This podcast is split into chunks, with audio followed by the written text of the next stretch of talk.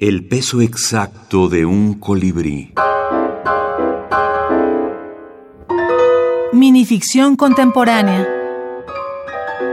Ana María Shua. La sueñera. 231.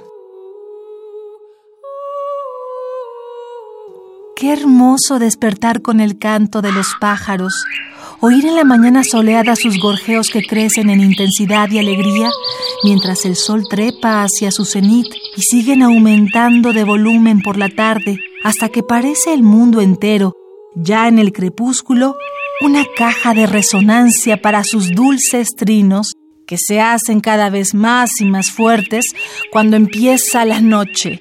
Y descubrimos que nunca, nunca más vamos a poder dormir si no se callan y no se callan esos malditos pájaros.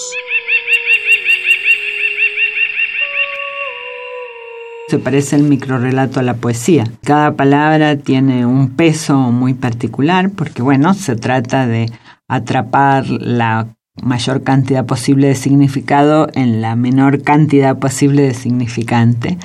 Y además del significado y del sentido de ese, de ese sentido ultracondensado, eh, es muy importante en el microrelato la música de las palabras, el sonido, el ritmo.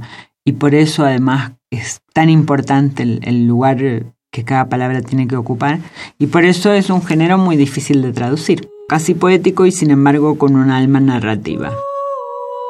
Ana María Shua, ganadora del primer premio iberoamericano de minificción Juan José Arreola.